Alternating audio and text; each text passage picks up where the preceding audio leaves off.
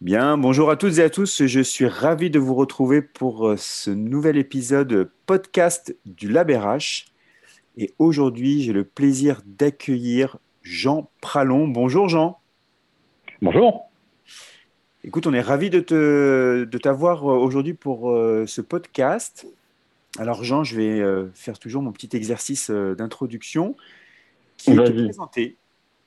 Mm. Donc Jean, tu es tu cumules, on va dire, trois, euh, trois postes. Euh, le premier, tu es directeur de la recherche du LabRH, euh, euh, d'où ta présence aujourd'hui, mais tu es aussi fondateur de la start-up Saven et également professeur à l'EM Normandie. C'est ça. C'est bon, j'ai rien oublié? C'est tout à fait ça. Bon, super. Jean, donc tu, tu, as publié un travail de recherche qui est intitulé le Full Remote Skills. Et euh, donc, quelles compétences pour être un télétravailleur performant? Est-ce que tu peux nous en dire un peu plus sur ce dispositif, le dispositif de cette étude et son sujet? Alors oui, puisque le télétravail est devenu un sujet d'actualité depuis le premier confinement.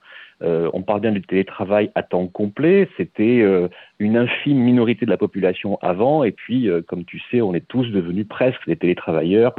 c'est près de 50% de la population aujourd'hui dans le premier confinement et dans le deuxième confinement. Et donc, ça valait le coup d'aller regarder euh, ce que sont les télétravailleurs et puis ce que ce qu'il faut pour être un bon télétravailleur. Donc, l'idée, c'était d'aller récupérer dans la très grosse base de données qu'on gère, puisque euh, dans le cadre du centre de recherche que je dirige, on a un métier qui est de gérer des données sur les carrières. Donc, on a un très gros échantillon de, de salariés qu'on suit depuis très longtemps. Donc, d'aller chercher dans cette base de données des gens qui avaient été des télétravailleurs à temps complet pendant au moins trois ans et de regarder ce qu'ils étaient devenus euh, après avoir été les télétravailleurs, et puis aussi comment ils étaient rentrés dans cet épisode de télétravail, pour quelles raisons, quels étaient leur, leur background. Et donc on a pu comme ça regarder d'où venaient ces télétravailleurs, ce qu'ils avaient été en tant que télétravailleurs, donc comment ils avaient été performants ou pas, et puis ensuite ce qu'ils étaient devenus, donc comment leur carrière après avait été impactée par cet épisode de télétravail.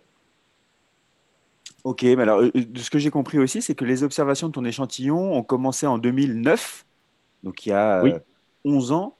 Et pourtant, on a l'impression que le télétravail, c'est euh, hyper récent. là, on entend parler depuis le début de l'année de manière euh, très prégnante. Et ça, concrètement, ça a commencé quand le télétravail? Alors c'est bien que tu dis ça parce qu'on a l'impression que c'est nouveau, c'est ce que tu disais, on a l'impression que ça vient de tomber sur le, sur le nez il y, a, il y a six mois, comme s'il n'avait pas existé avant et comme si surtout ça n'avait pas été étudié avant. On va en reparler sûrement un peu plus tard. Alors le télétravail, ça a deux origines. La première origine, c'est les années 80 euh, aux États-Unis, quand IBM, qui, euh, comme tu sais, euh, est un gros recruteur d'ingénieurs, est installé sur la côte Est, dans l'État de New York, et se dit que les cibles qu'ils aimeraient avoir, c'est des ingénieurs brillants qui sont, eux, plutôt formés à Berkeley, donc en Californie.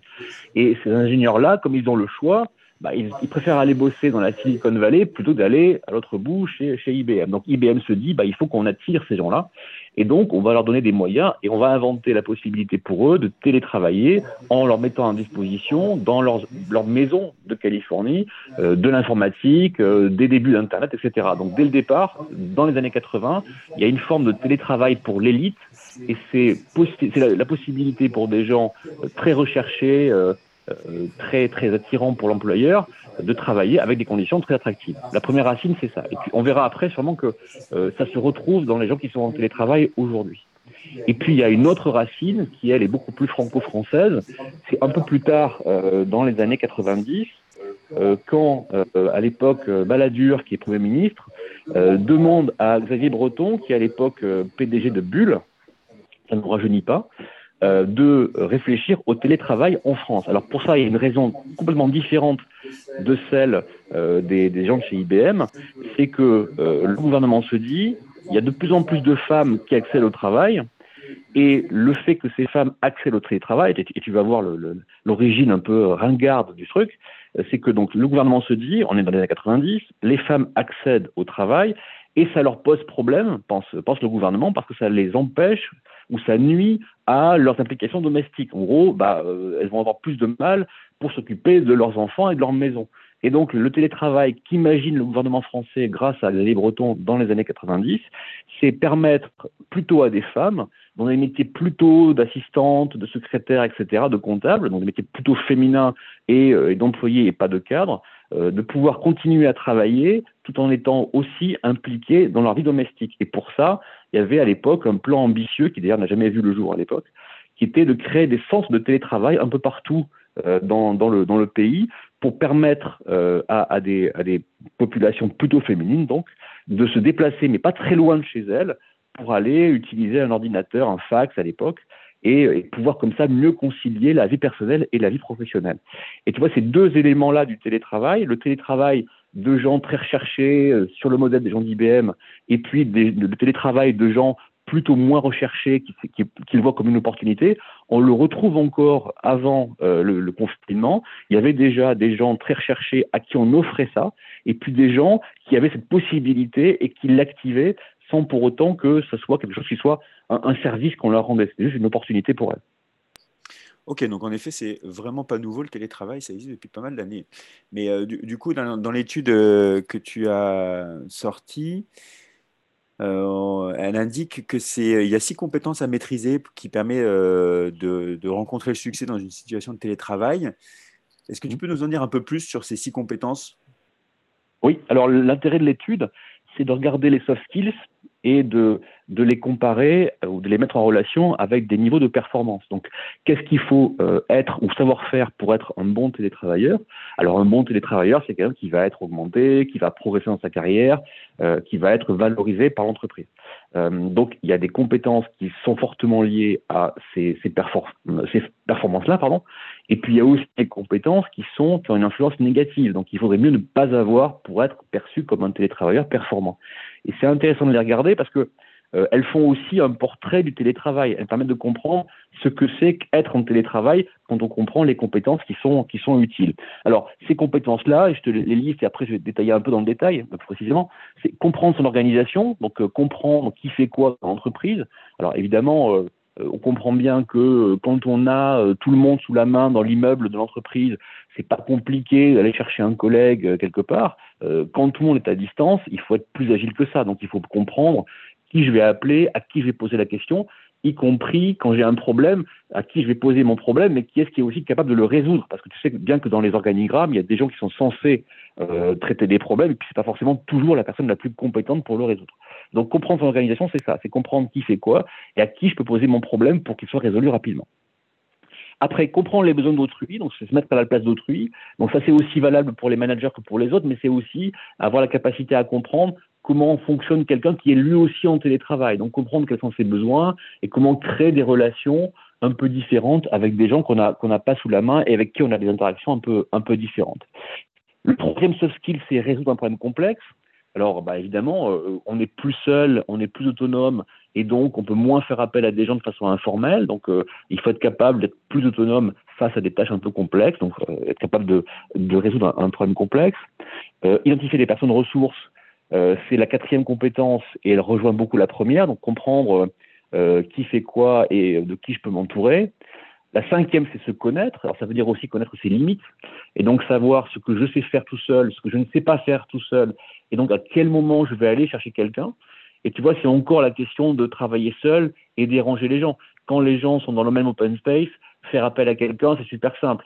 Euh, tu fais en télétravail, ça veut dire que je vais téléphoner ou que je vais envoyer un mail. La, la sollicitation est plus formelle et donc c'est plus important de le faire à bon escient et donc de, déranger les gens, de les solliciter euh, en sachant quand c'est utile ou quand ça l'est pas. Donc mieux connaître, bien connaître euh, l'autonomie dont on dispose et ce qu'on sait faire seul. Et puis la sixième compétence, alors celle-là on va sûrement en parler beaucoup plus, on l'a appelée promouvoir, et pour moi c'est celle qui est la, plus intéressante à, à commenter. Promouvoir, c'est-à-dire savoir faire savoir euh, ce qu'on sait faire et ce qu'on fait. Et, donc finalement euh, savoir gérer l'absence. Bon évidemment le télétravail c'est euh, avant tout travailler en, dehors ou en l'absence des autres, et donc euh, c'est être capable de, de travailler quand les autres sont absents. Alors pour pouvoir faire ça, bah, il faut pouvoir avoir cette capacité donc à, promouvoir son travail. Et promouvoir son travail, bah, c'est donc dire aux autres ce qu'on fait, comment on le fait, quand on va le faire, et valoriser ce qu'on fait. Alors ça pose, euh, ça demande plein de plein de compétences ou de, sous-compétences très spécifiques du, télétravail, puisque quand on est encore une fois dans l'open space, quand on se croise à la machine à café en présentiel, on peut dire ce qu'on fait, on peut présenter ce qu'on réalise, et donc d'autres savent très bien ce qu'on fait ou se font une idée assez simple de là où on en est dans ces différentes missions. Quand on n'est pas là, bah, il y a de l'absence. Et cette absence, il faut savoir la, compenser. Et c'est ça promouvoir, c'est pouvoir dire aux autres, j'en suis là, voilà ce que je fais, voilà ce que je ne sais pas faire, voilà où j'en suis. Et il faut un peu se forcer en télétravail pour pouvoir euh, euh, faire ça, et c'est pourtant essentiel. Donc promouvoir, c'est ça, c'est parler de soi, parler de son travail, et remplacer le vide du regard du manager par de l'information. D'accord. Et euh, alors, juste pour nos auditeurs, est-ce que tu peux répéter les soft skills? Donc, il y a promouvoir, se connaître, et tu peux répéter les, les, six compétences? Oui. Promouvoir, se connaître, identifier des personnes ressources, résoudre un problème complexe, comprendre les besoins d'autrui et comprendre son organisation. Ça en fait six. D'accord, très bien. Alors, euh, je fais un parallèle parce qu'il y a eu un rapport de l'OCDE en, 2015 sur les compétences, les soft skills à développer dans le monde du recrutement. Tu les connais aussi. Oui. Après, on a un certain Jérémy Lamry qui a écrit un bouquin sur les fameuses compétences du 21e siècle. Euh, où il parlait des 4 C. Là, on rajoute 6 compétences j'ai l'impression qu'en fait, il y a énormément de compétences que les salariés doivent développer sur les prochaines années. Est-ce que c'est faisable ou pas? De développer ces compétences, oui, bien sûr. Alors, les compétences qu'on a listées ici, euh, tu vois, elles sont nombreuses euh, parce que ce sont des compétences de bas niveau ce ne sont pas des macro-compétences. Tu vois, le leadership, c'est une macro-compétence. C'est, une compétence très générale. Elle est faite de plein de sous-compétences. Nous, on a essayé de lister des compétences plutôt de bas niveau pour essayer de les rendre accessibles, pour que les, gens puissent comprendre ce que c'est et comment on les active. Donc, tu vois, promouvoir, euh, qui est la compétence la plus importante, on peut facilement la développer, ne serait-ce qu'en prenant conscience de son importance. Si on se dit, bah, en fait, euh, mon manager ne, sait pas ce que je fais quand je suis pas là. Et donc, il faut que je me force un peu à lui faire des retours sur ce que je fais et sur les problèmes que j'ai. Bah, du coup, cette compétence, elle se, développe assez facilement par la prise de conscience. Euh, comprendre son organisation, c'est un peu pareil. Euh, se dire, bah, je ne suis pas en présence de mes collègues, j'ai besoin d'informations ou de ressources. À qui je pose mon, mon problème? Et est-ce que je peux en même temps me demander, est-ce que c'est la bonne personne? Est-ce que je peux aussi me demander d'observer les retours que j'obtiens. C'est-à-dire que je pose mon problème. Est-ce que je le pose d'une bonne façon? Est-ce que si je me mets à la place de l'autre, cette façon de poser le problème va être pour lui une bonne façon et une incitation à le résoudre? Ou bien est-ce que je, pousse simplement mon problème à mon voisin et du coup ça l'emmerde?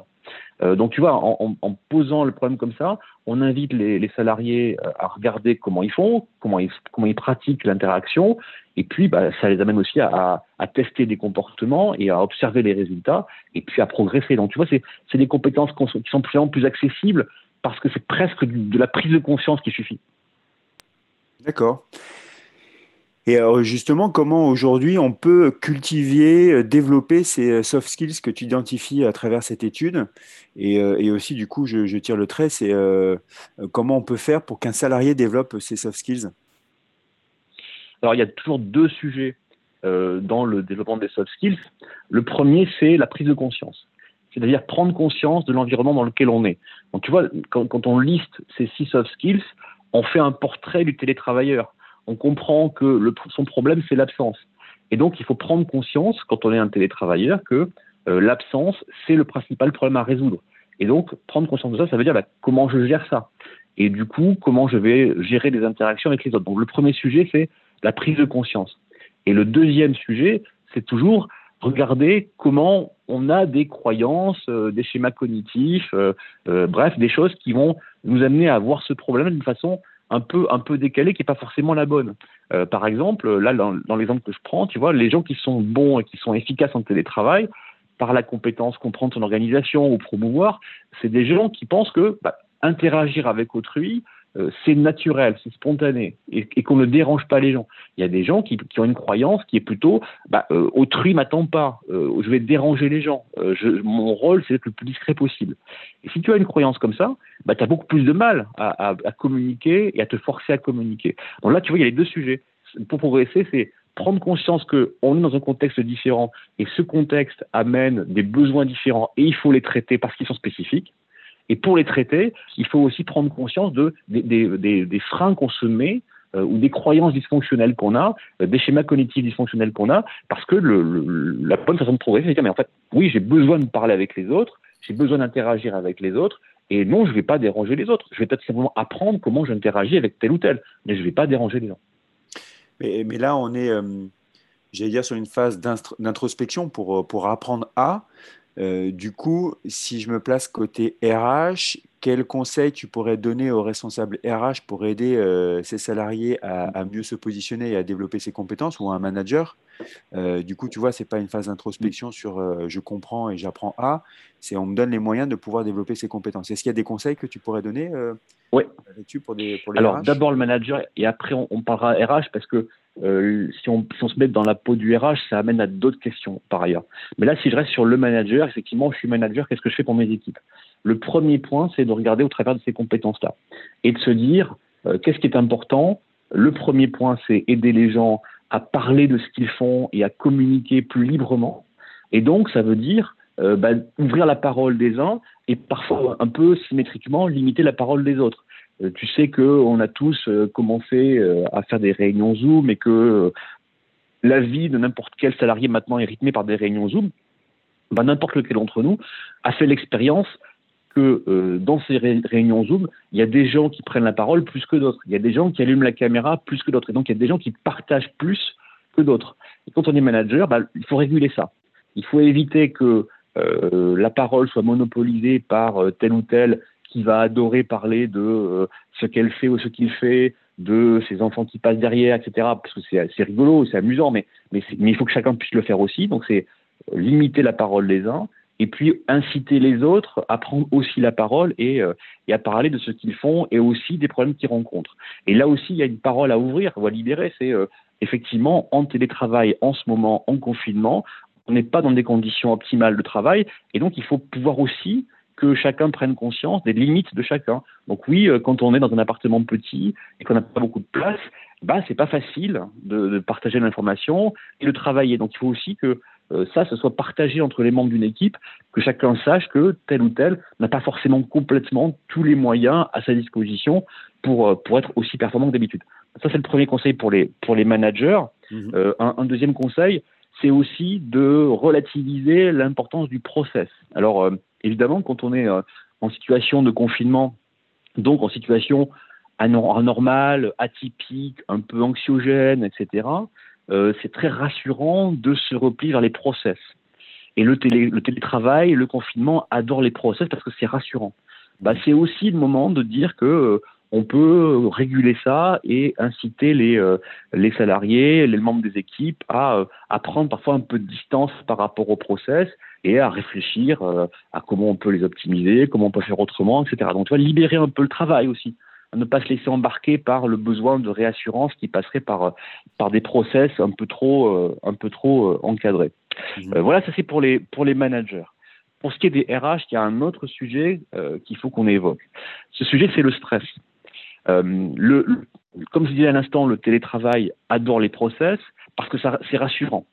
Et en fait, le, télétravailleur, il est beaucoup euh, animé, inquiet, euh, perturbé par euh, l'idée qu'il pourrait ne pas assez être impliqué dans son travail. tout à l'heure, je te parlais de l'origine du télétravail française, plutôt à destination de populations féminines, qui sont des populations telles que c'était perçu, auxquelles on ne demandait pas un engagement fort. Et donc, dans beaucoup de cas, le télétravail s'est perçu comme une forme de désengagement ou une possibilité de désengagement. Et cette crainte-là, pour les gens qui, le, qui sont en, télétravail euh, imposé, comme on est tous, euh, c'est une crainte très importante. Et donc, ça incite beaucoup de gens en télétravail à travailler plus. Tu as peut-être vu passer des stats qui disent le télétravail, c'est génial parce que les gens sont au moins aussi performants, voire plus. Alors effectivement, le télétravail, ça provoque de la surperformance parce que ça provoque du surtravail. Alors on pourrait dire, mais on travaille jamais assez parce que quand même la boîte, machin, bon, ok. Mais quand même, euh, il y a un sujet qui est l'accumulation de temps de travail euh, dans des conditions moins favorables dans l'entreprise et ça provoque de l'accumulation de stress. Tu as vu peut-être comme moi que euh, euh Malakoff Merrick a, sorti une étude qui dit que depuis le, confinement, le premier confinement, les, absences pour burn-out, etc., ont tendance à, à vraiment augmenter. Donc c'est un symptôme intéressant. Donc quand on est RH, il faut réguler ça.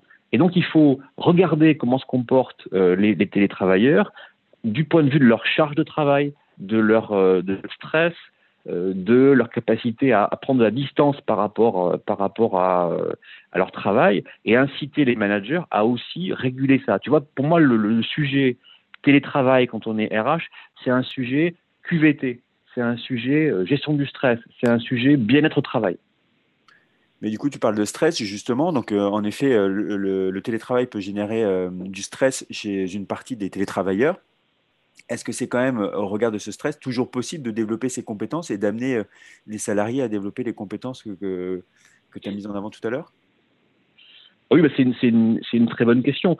Si euh, on, recadre doucement euh, les salariés sur leurs objectifs, sur comment ils vont les atteindre, sur les compétences dont ils ont besoin, si on, on fait cette prise de conscience aussi, on les amène à avoir cette prise de conscience à la fois de leurs difficultés, de leurs besoins dans ce cadre nouveau, ben on les amène un peu en douceur à, à, se recadrer sur ce qui est vraiment important. Et ce qui est vraiment important, c'est leurs objectifs, comment ils vont les atteindre, les compétences à développer, et ça met un cadre rationnel dans, dans ce télétravail très irrationnel, et ça évite euh, que se cumule euh, à la fois du stress qui génère lui-même du stress, qui incite à, travailler plus. Tu vois, il y a une spirale infernale là. Et du coup, si on recadre en disant voilà l'objectif, voilà les besoins, voilà comment je perçois que toi, mon collaborateur, tu te débrouilles, et voilà là où je pense que tu peux euh, progresser. Tout ça dans un, tu un truc très rationnel, très objectif, très, euh, très bienveillant, mais aussi objectif. Bah, on permet à la fois le développement des compétences et puis de baisser le niveau de stress parce que ça évite de se retrouver dans un environnement complètement irrationnel. Très bien. Écoute, merci beaucoup, euh, Jean, pour, euh, pour toutes ces explications. Où est-ce qu'on peut retrouver euh, ton étude qui, je rappelle, s'intitule Full Remote Skills? Où est-ce qu'on peut trouver ce travail de recherche? Alors, on la trouve évidemment sur le site de l'EM Normandie, mais on la trouve aussi sur le site de Saven, puisque Saven est partenaire de, de l'EM Normandie pour ces projets-là. Saven, S-A-V-E-N. Parfait. Merci beaucoup, Jean, pour ta disponibilité et euh, ces éclairages concernant euh, cette étude. Donc, je vous invite à, aller voir, donc, soit sur le site de l'EM Normandie, soit sur le site de Saven, S-A-V-E-N. Merci beaucoup, Jean, pour ta disponibilité. Merci à tous nos auditeurs sur euh, nous écouter sur ce rendez-vous régulier du podcast du Labérage qui s'appelle, puisque nous avons trouvé un nom, Exploration, le podcast qui mêle recherche et RH. Merci à toutes et à tous. Merci Jean. Belle journée à vous. À très bientôt.